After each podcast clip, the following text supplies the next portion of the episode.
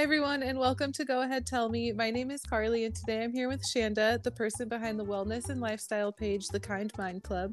I met Shanda earlier this year, and when I saw her Instagram page, I knew I had to have her on.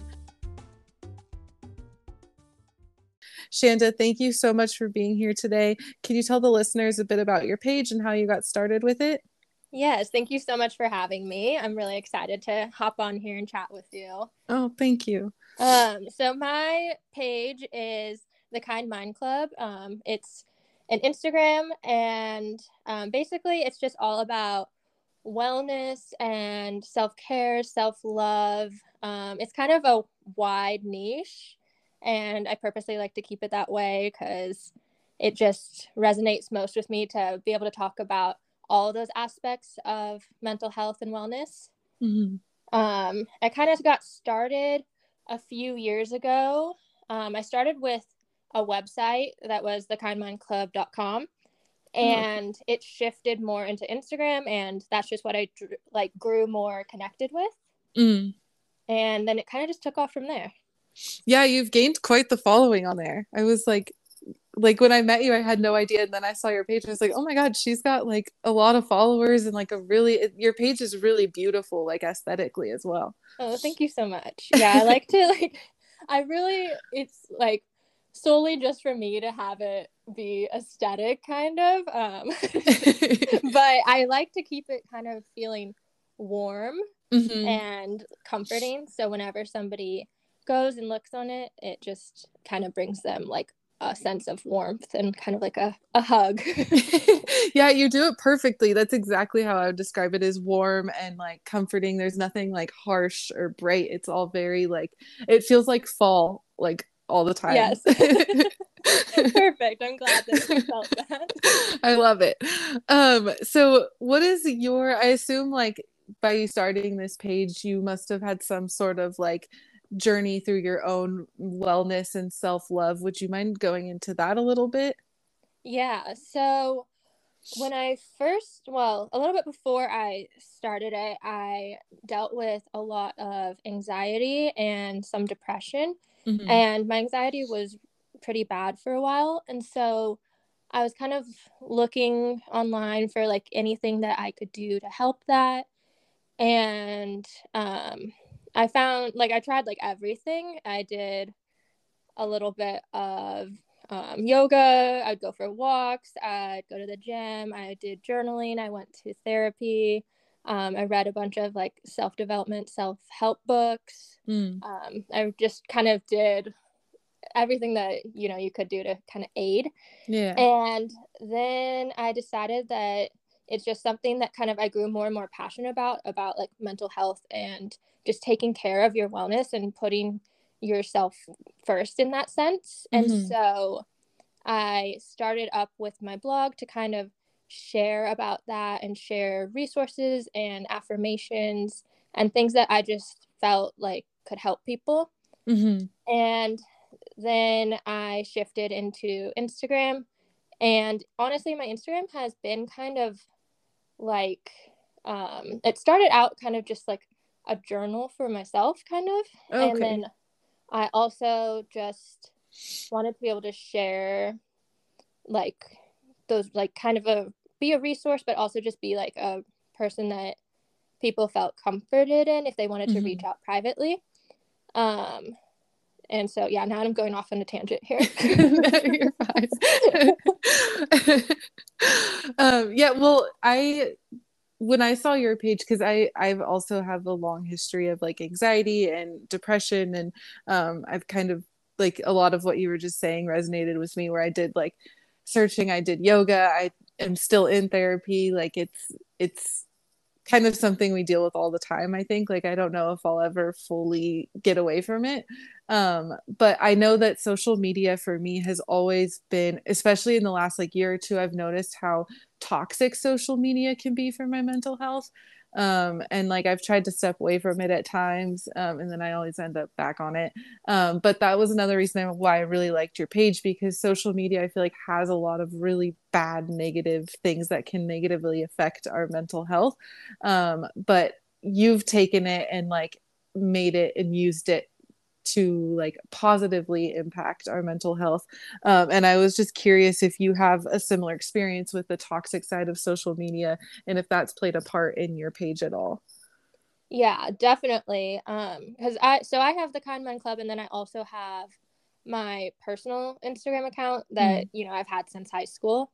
And i find that i really don't go on that account that much anymore because when I scroll through it, it's I mean, there's a mixture of like the toxic, um, like you know, just seeing things that aren't realistic, celebrity mm-hmm. culture, and all of that, and then also just the comparison to others, where other people are at in their life, which is you know a personal thing. It's not necessary like everybody should, of course, share their life, um, but you have to you know listen to your body and your mind and know what is healthy for you and what's not.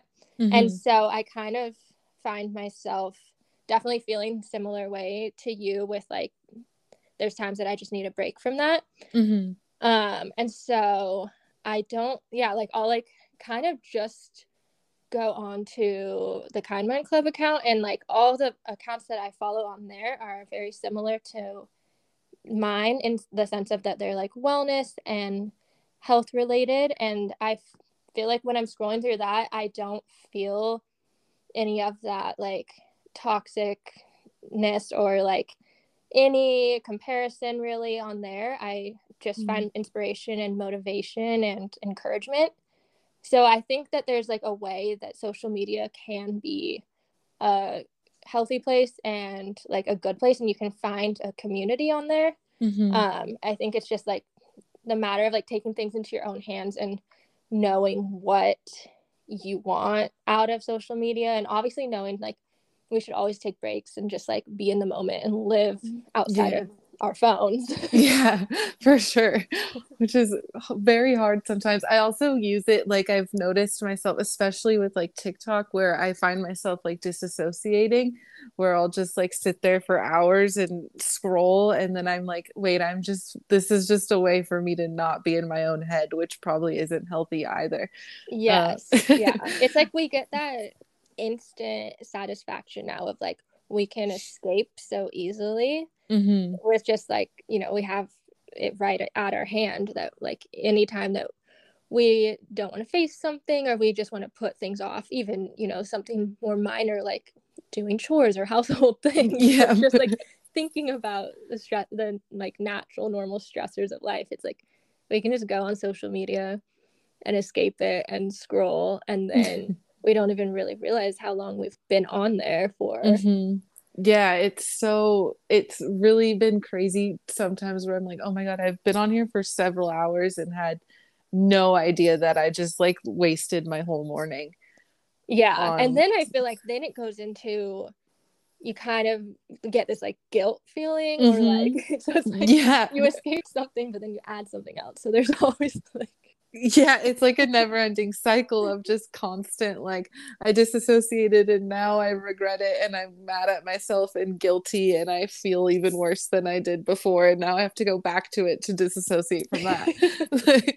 Exactly. It's, it's, it's a struggle. But sure. i think that there is you know definitely a way to tackle that and combat that. It's just hard when it's such a norm nowadays yeah exactly. Well i think it's it's so good to see a page like yours because i do think that even if we're scrolling for hours and something like that comes up like one of your posts with like affirmations or like just a reminder like to take care of yourself i think something like that can even make you stop and be like oh yeah let me put my phone down and go like i saw one of your posts was like things to do during the like winter season to like take care of yourself and like that's something i can just put my phone down and be like okay let me go make myself like a cup of tea and just like be with myself for a moment yeah and i definitely always try to encourage that on my page and mm-hmm. remind people take breaks do what you need to do and like you know usually when i recommend like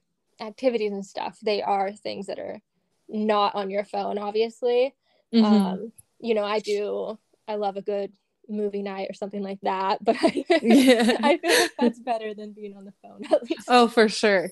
Definitely. But yeah, like when it comes to self care and putting yourself first, I do always like I'm constantly reiterating like the importance of that and like mm-hmm. taking time to journal and just like sit with yourself, sit with your feelings and like I like to do like a check-in with yourself. So kind of just sit in silence and think like let whatever comes to your mind like come through. Mm. And even like, you know, go for a walk and just see like what you start thinking about. And then you can kind of tackle each of those things. And it's like you don't realize how much stuff you've just been brushing off or like all the thoughts in your head that like you just haven't been listening to. Oh, and oh, like, like a lot of it is like actually stuff that you can like figure out a solution to if you just give yourself the time but mm-hmm. normally mm. we say we don't have time or we just don't want to like prioritize ourselves in that way mm-hmm. but i think it's really important to prioritize our mind and our body and really you know like have conversations with ourselves yeah 100% i am going to take that advice cuz i'm really bad at like actually listening to my own like thoughts and like you said like the amount of things we just push aside or we like try and forget about and then sometimes i feel like those thoughts end up like coming back in an even worse way if i don't acknowledge them so I yeah. like that idea of like just going for a walk and being with yourself and letting yourself go through those thoughts that you otherwise are trying to ignore. Yeah, I think that it's just so much like healthier and then like you said like it won't get bottled up that way and then mm-hmm. explode. So. Yeah, yeah, exactly. That's what therapy's for. um i know so like me for example there's like i always struggle with when i am feeling really low or having a bad day on my like in myself like feeling the motivation to like still get up and do the things I need to do. Do you like how do you approach those days if you're like not having a good self-love day or not having a good mental health day and then you still have this page where you're still like being positive and sharing things like that? Do you have like um tools you use to still push through those days?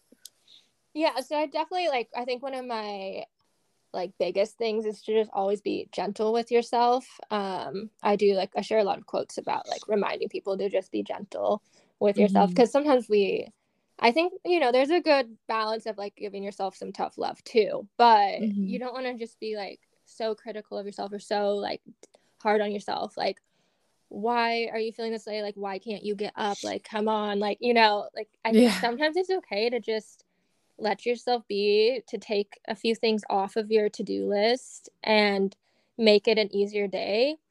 And mm-hmm. then remind yourself you know you can start fresh tomorrow. You can add a few of those tasks onto tomorrow.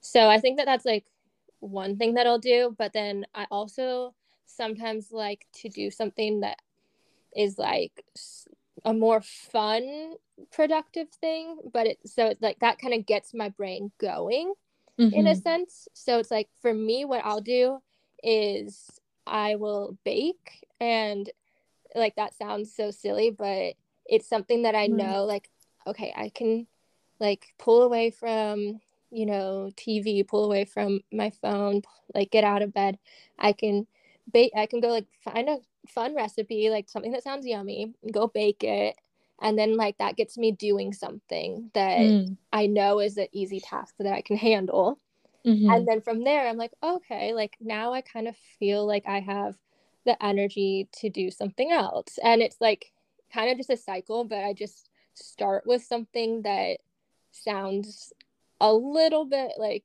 enticing and fun to me mm-hmm. and then like i'm like okay now maybe i can clean my room and I can do this, you know? So yeah, I kind of just pick like if I'm having like hard day like that, I'll just pick something simple that's like, you know, you still feel like you kind of accomplished something, even if it wasn't like what you were supposed to accomplish. Yeah, it's, still just, something. It's still something. You still did some movement. You got out of bed and then you have some yummy cookies or muffins. it's a win-win yeah, I really like that advice because I've asked that question a few times to different people, and obviously everybody has different things that work for them. But so many times the answer is, oh, I just like remind myself that I've got to like push through and I have to do it. And like, I just like, really push myself and i think that your answer like is a lot more like for me that makes a lot more sense because it's not so daunting anymore to look at something small or something that's a little bit fun.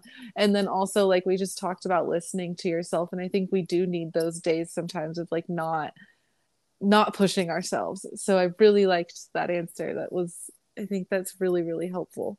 Yeah. And i think it's like something that you totally have to customize to yourself so you can mm-hmm. find your form of baking like you know like whatever that would be for you. Like maybe it's literally just going for a walk but maybe you can't even think about like going outside. So maybe it's coloring or just mm-hmm. putting on a fun playlist of music that's something that just kind of starts to like redirect your brain out of like those thoughts and kind of pick your like mood up a little bit yeah there's always sure. something that's custom to you but then also it's like i think it's okay to rest and relax and you can just spend some time reflecting on like okay like what's been going on the past few days that's kind of caused me to feel a little more down or have my energy feel so drained mm-hmm. and kind of just bring some self-awareness to it and that way you can kind of start to prevent it from happening more often or you know like you start to pick up on the things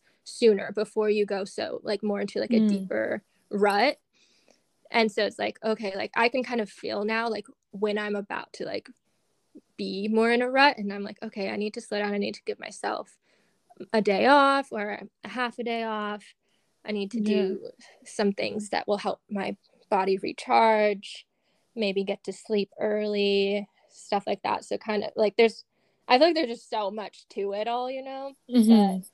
It's definitely yeah. something you have to customize to yourself and always be gentle with yourself. If you need to just have a day to rest, let yourself have that. Because all of those like heavy things or the long to-do list, it can all wait and that's mm-hmm. okay. Mm-hmm. And yeah. it doesn't have to like sometimes it's just things feel overwhelming, but then like the next day it won't feel that way. It's just like one, you know, something has like there's something in your brain that's like, okay, today is just a little too overwhelming for me. Yeah. Yeah, I've definitely had those days. Um, yeah. Have you like, I don't even know why. yes, same. That's I feel like that's the frustrating thing is when you're like, I can I don't know why, but I today I just can't. I can't yeah. do anything today. Yeah. And Have I feel like that's that's okay. Like if you if you know that like tomorrow might be different, then it's mm-hmm. definitely okay to just rest and kind of change your schedule up a little bit for the day. Yeah, for sure. If you feel like it's going to be a long-term thing, then I think there's different approaches, but if you know you you could just benefit from a day off, then that's good. Yeah. every day I can't do it every day. um, have you found that the like doing the the Instagram page and stuff has been healing for yourself as well? I definitely think that it has um because it kind of gives me that like creative like outlook um and like it's kind of like a journal for me instead of like actually writing a journal which I also mm-hmm. do enjoy doing but because I share like a lot in my captions and then I also write my quotes that I do um I feel like it helps because it puts me in that mindset of thinking that way and thinking mm like about wellness and like oh what are like what's some like cool self-care thing that i could do today that i can kind of test out see you know if this is something fun that i could recommend to my audience stuff like that and it just mm-hmm. keeps me mm-hmm. in that mindset and then i've also been able to find you know a lot of like-minded people mm-hmm. and i feel like that's been really helpful to me too because it's like a whole wellness community which is really cool to have. And you know that people are like they're they understand you in a different way. Yeah. Yeah that's awesome. The community aspect of it i'm sure has been really good too. Yeah it's just it's nice because it's like you you know you have your friends and they all understand th- like things that you're going through. But then when you have like people that are really into the same like journey that you are for like growth and anxiety and all of that i feel like you just have like it's just another resource another place of like connection and like you can go to for advice and all of that. Yeah. Um I know like right now, right, with the holiday season, like so many people love it and like thrive in the holiday season, but a lot of people also like struggle through it. Um, do you have any like advice or tips for people who maybe find like this season to be really difficult to get through? Yeah, I think that again, it goes back to like, you know, this is a unique thing for each individual. So you have to kind of, I think self awareness is so important, which is why you have to pause every once in a while and just like spend time with yourself and realize like what you need, what triggers you have. Mm-hmm. And mm-hmm. so, I like for me, I kind of enjoy the holiday season. Um, I love the traditions, I love doing all that stuff, but I know it can also get really overwhelming um, from so many aspects. And then it can also be a time that's really lonely for some people mm-hmm. or uh, just a reminder of certain things for other people. And I think that, like, my I I mean there's so many directions of advice and stuff that you could offer but I think that it would just you have to really know yourself and know like it's set some healthy boundaries so if you mm. know that there's something that this like holiday season might not benefit you or might be too overwhelming for you, it's okay to say no, cancel plans, or to reduce your plans.